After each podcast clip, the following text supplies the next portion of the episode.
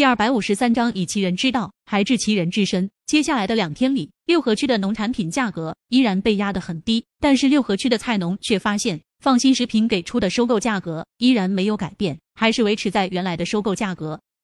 这让众多菜农在担惊受怕的同时，对于放心食品公司也非常的感激。苏歌瑶这是疯了吗？罗天集团总裁办公室中，罗英俊不解的摇了摇头，说道：“直到现在，放心食品公司还在按照原价格收购，这么下去，不出一个星期，放心食品公司将会因为资金的短缺而出现重大问题。”苏歌瑶他自然明白这个道理，但是他为何还要这么做？罗霸天坐在办公椅上，眉头深深的皱起，他也搞不明白苏歌瑶的策略为何会如此的反常。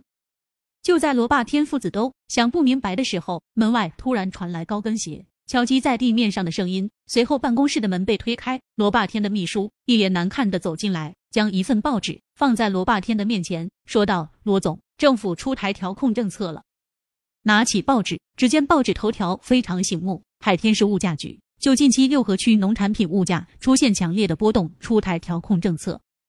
经过调查发现，这一次物价之所以出现如此强烈的波动，是由罗天集团不正当竞争引起的。对此，政府将会给予罗天集团极为严厉的处罚。同时，在物价波动剧烈期间，放心食品公司牺牲了公司利益来维护广大菜农的收益，如此做法，政府也会给予一定政策上的鼓励。当看到报纸时，罗霸天生气之下，直接将手中的报纸摔在了地上。该死！为何之前我们没有收到一点消息？罗霸天大怒，吼道：“给我联系我们的人！”几分钟后，罗霸天的秘书说道：“罗总，我问过了，我们的人回复说这件事情有上面的人在盯着，所以保密工作做得非常好。他也是刚刚得到消息。”啪！罗霸天暴喝之下，直接将面前的紫砂壶茶杯给摔了。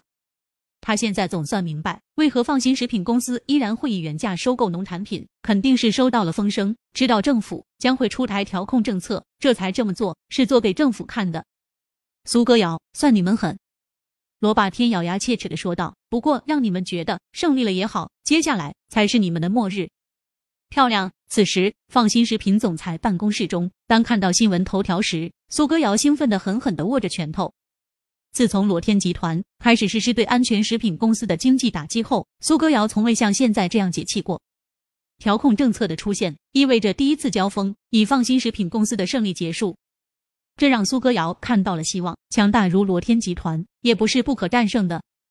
咚咚咚！就在苏歌瑶暗自兴奋的时候，办公室门外传来了敲门声。请进！办公室的大门被推开，一个西装革履的男人走进苏歌瑶的办公室。许部长，有什么事吗？看到是许开进，苏歌瑶笑着开口：“不好意思，苏总。”许开进将一份辞职信放在苏歌瑶的办公桌上，说道：“苏总，这是我的辞职信，我想离开放心食品公司。”什么？你要辞职？苏歌瑶颇为震惊，满心喜悦顿时消失不见，看着许开进问道：“许部长，是不是我有什么做的不好的地方，或者说你有什么其他的要求？你可以提出来，我会尽量的满足你。”一个公司的财务主管对于一个公司来说非常重要，特别是现在公司和洛天集团在经济上斗争，许开进的离职必然让放心食品公司内部陷入混乱。不让我离职可以，除非你能答应我一个条件。许开进嘴角一咧，双眼盯着苏歌瑶，不怀好意的开口：“什么条件？你说。”苏歌瑶眉头紧皱，现在许开进的目光让他非常的不喜。很简单。徐开进舔了舔嘴唇，说道：“当初我来到放心食品公司，就是冲着你来的。不过现在我发现，在这里我根本就没有任何的机会，所以我准备离开公司。想要我留下来，除非你答应做我的女人。”闻言，苏歌瑶面色完全的冷了下来，看着徐开进，冷冷的说道：“好了，不要再说了，领了你的工资，直接走吧，明天就不用来了。